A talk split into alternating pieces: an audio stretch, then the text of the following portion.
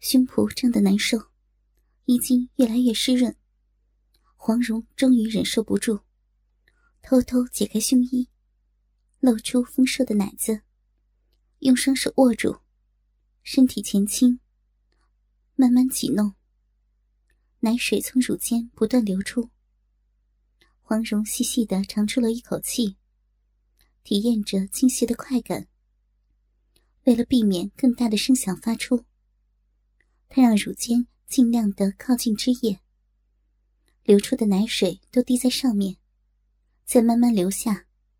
下面两人正如火如荼，又听柳三娘道：“啊。”不要挑逗三娘了，受不了了！老妖，老妖怪，你快插进来呀！真是个浪货，老夫这就满足你。黄蓉悄悄搓弄着自己的乳房，反而更加燥热。此刻听到两人对话，更是难以忍受，情不自禁抬头望去，一颗心狂跳。竟舍不得收回目光。只见柳三娘娇喘吁吁的跪伏在地上，慕容坚从后面紧紧的抱住她，似乎正准备进入。一幅淫邪画面。黄蓉俏面红热，禁不住想：如果今天自己失手落入他们手中，也许此刻慕容剑剩下的就是自己了。想到此处。不禁口干舌燥，不敢再往下想。忽然，慕容剑屁股往前一冲，只听柳三娘“啊”的一声，发出了满足的呻吟。慕容坚凑进去了。黄蓉但觉气血上涌，双手禁不住用力抓住自己丰挺的乳房，娇躯一颤，两股奶流在挤压下喷出，同时。裤裆内有一股热浪涌动，不禁粉面羞红。他在激动之下居然失禁，憋了许久的尿液涓涓流出，沾湿了亵裤。虽然内心羞赧，但那种压抑已久后的畅快，让他再也控制不了自己，反而有一种淫邪的快感。黄蓉盯着那对交合的男女。只见两个赤裸的身躯紧紧的连在一起，不停的蠕动，发出淫荡的声音。老妖，好厉害呀！用力，不要停！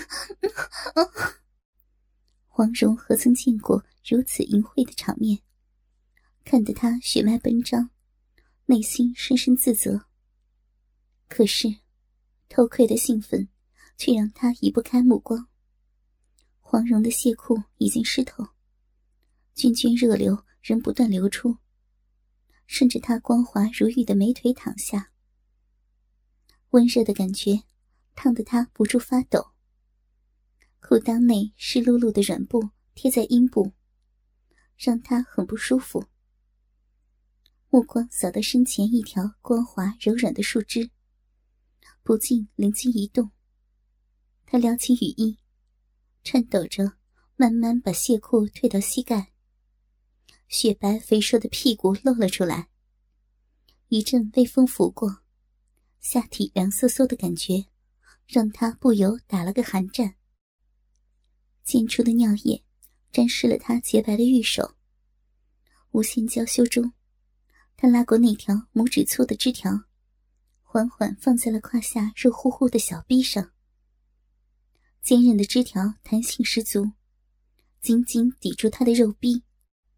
他再也忍不住，下体压抑的肌肉完全放松，娇躯轻颤。原来轻轻的小溪，瞬间变成爆发的山洪，倾泻而出。洪水顺着枝条流到树干上，再被无数树枝分流，只发出人耳难以分辨的声响。黄蓉一颗心狂跳，俏脸涨得通红，一口气缓缓悠长的呼出。清晰的快感无以复加。她感觉这是有生以来尿得最痛快的一次。当积蓄的液体渐渐流尽，内心竟然升起了莫名的失落。下体的空虚麻痒更加清晰。他试图挪动血臀，柔韧的枝条也随之而起。敏感的肉壁划过凸起的枝节，他不由娇躯一震。异样的刺激像电流一般传遍全身，他停顿了一下，内心对刚才兴奋的感觉异常怀念，忍不住血臀下压，满是液体的枝条深深陷入肥厚的逼唇。当粗大的枝节再次划过，他激动的娇躯颤抖，肉壁渗出丝丝暗叶，啪啪啪，剧烈交合的声响响彻山谷，在这寂静的夜里特别的刺耳。老妖怪，插的好深呢，快来了！激情中的男女销魂蚀骨。慕容坚勇猛地挺动着屁股，不断撞击着柳三娘的后臀，而树上的黄蓉也已经控制不住自己的身体，纤腰轻摆，黑乎乎的肉壁含着被饮水浸得滑腻腻的树枝，肥白的屁股竟然随着慕容坚的节奏不停地颤抖。黄蓉口干舌燥，胸脯也胀得难受。看到面前一条粗大光滑的枝干，不禁把高耸的丰乳凑了过去，把枝干夹在乳沟中，双手用力的挤压，两股奶水顿时喷了出去。此时的黄蓉，就像一个盲目的探寻者，在欲望的引领下越走越远。下面两人的动作越来越大。黄蓉目不转睛地盯着那双赤裸的身体，悸动的身躯似乎也不再受掌控。雪白的肌肤泛起红晕，当枝节再次划过颤抖的逼沟，她禁不住身体一阵抽搐，率先泄了出来。黄蓉的肉壁不住收缩，粘稠的液体源源不断倾泻出来，激动的头脑一片空白。他闭上眼睛，死死抱住树干，才不至于跌落下去。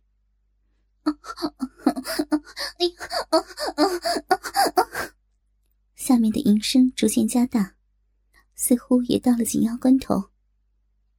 终于，慕容坚低吼一声，深深插入柳三娘的体内，身体不断抖动。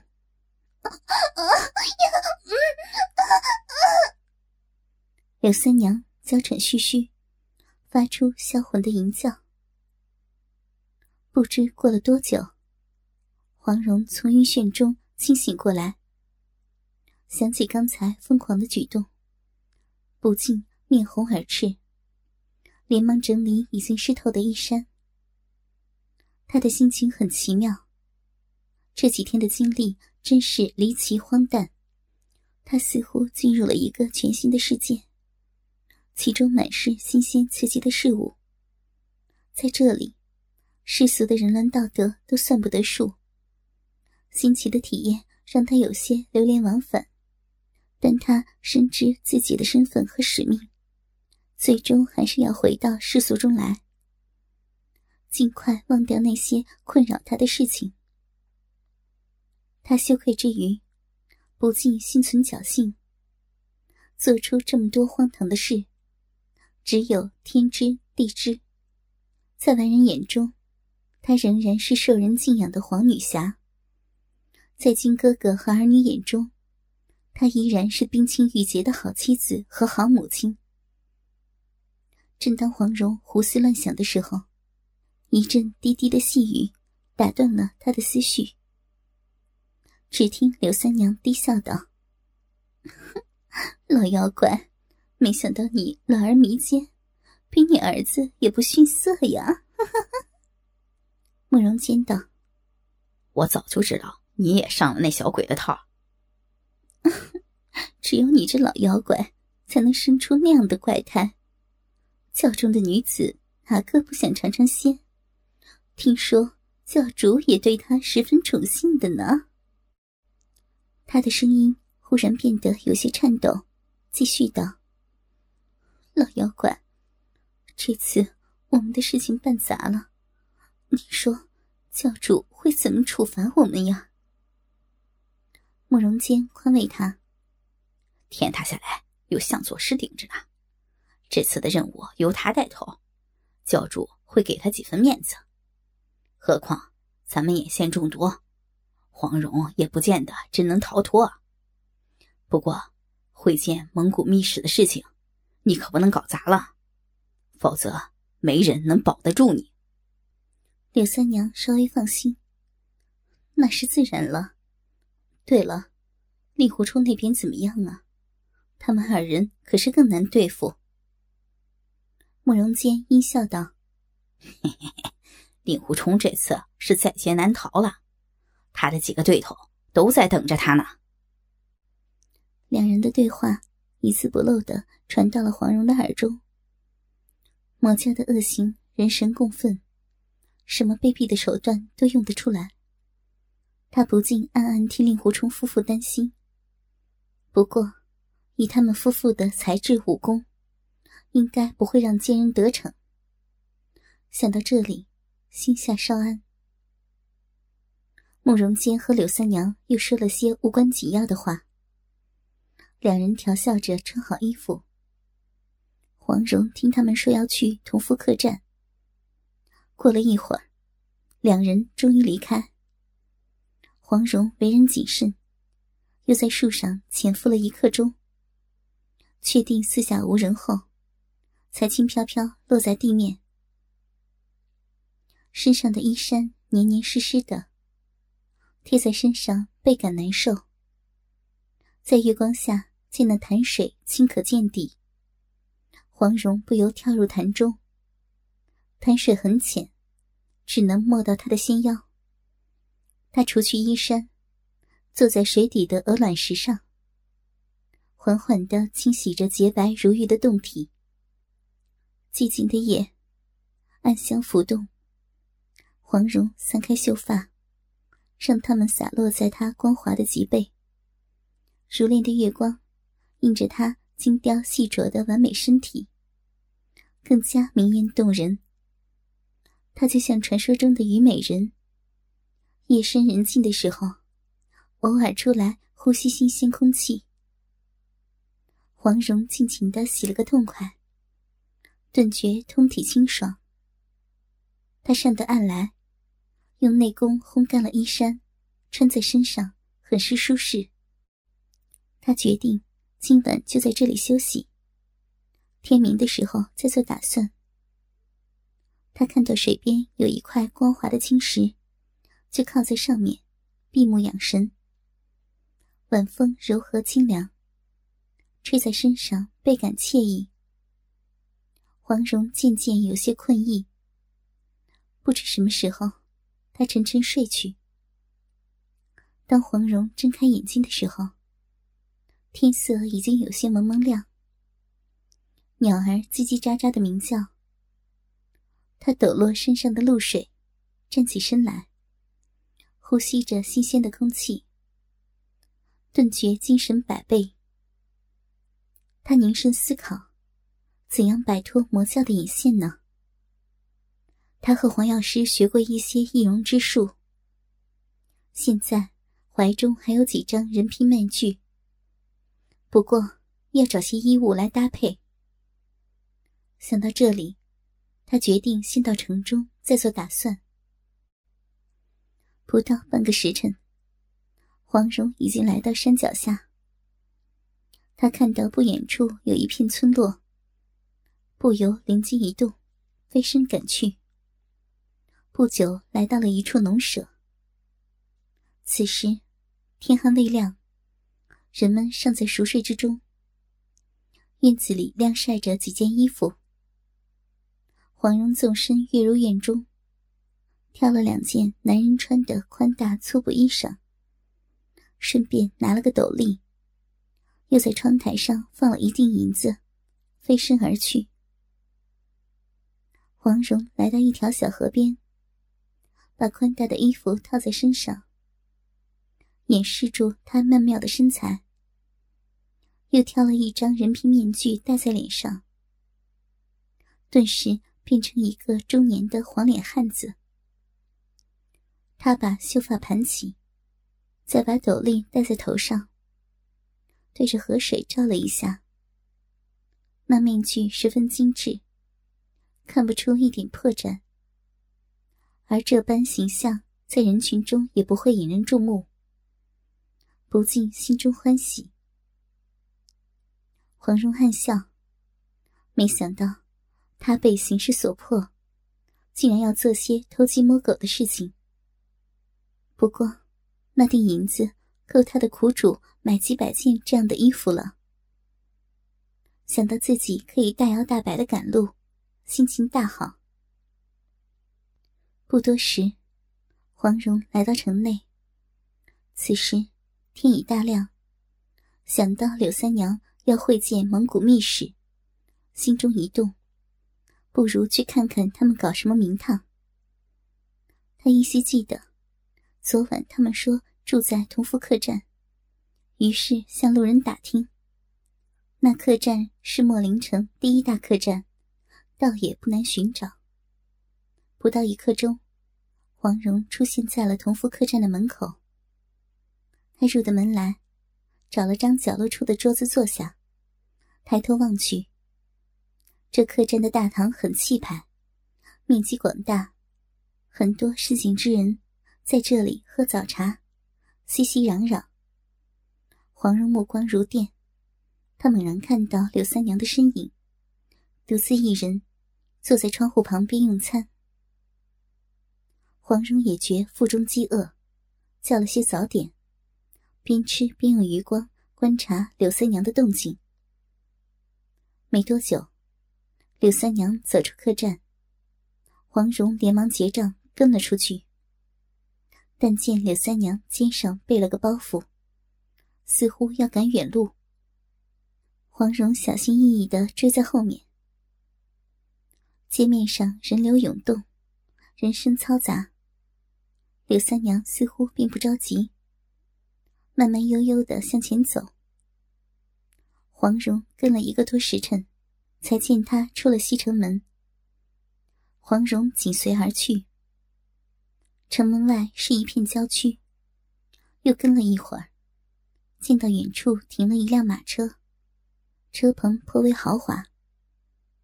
柳三娘走上前去，一个眉清目秀的锦衣公子迎上来。路边坐了一些脚夫。黄蓉压低斗笠，坐在他们旁边，假装休息，暗中留意那边的动向。只见柳三娘和那公子有说有笑，时而伸出纤纤玉手。在那公子的胸膛捶几下，端的是风情万种，把几个脚夫看得吃了。看到他们流口水的样子，黄蓉心中暗笑。要是他们看到真正的自己，不知道会变成什么样子。不久，柳三娘上了马车，进入车棚。那公子亲自驾车。黄蓉看到马车缓缓离去，才跟了过去。那马车的速度并不快，一路上有很多商贾小贩驾着拉货的马车。黄蓉混在他们中间，倒也不担心被发现。那公子是蒙古密使吗？看样子不像，莫非也是魔教中人？他们一起去见蒙古密使。黄蓉十分好奇，见他们一路向西，这样走下去，距离襄阳城越来越近。虽然速度慢些，但是探寻关系到江山社稷的大事，倒也不是浪费时间。行了一个多时辰，柳三娘下的车来，和锦衣公子并肩坐在前座，两人打情骂俏。看似十分欢喜，柳三娘时而帮那公子拭去额头上的汗珠，竟然十分的温柔体贴。黄蓉从侧后看到，见到他与平日淫荡的样子大不相同。此时，竟像一个多情的小女儿，不由暗暗感叹：万万没想到，这女魔头还有如此柔情的一面。行至晌午，天气炎热起来。不多时，已骄阳似火。一众行人正口渴难忍。忽然见到前方有一驿站，不由欢呼雀跃，鱼贯而入。黄蓉见柳三娘二人也进入店中，也跟了进去。这个驿站很大，上下两层楼，想来是专门做来往行人的生意。正值晌午，生意兴隆，已经没有多少空位。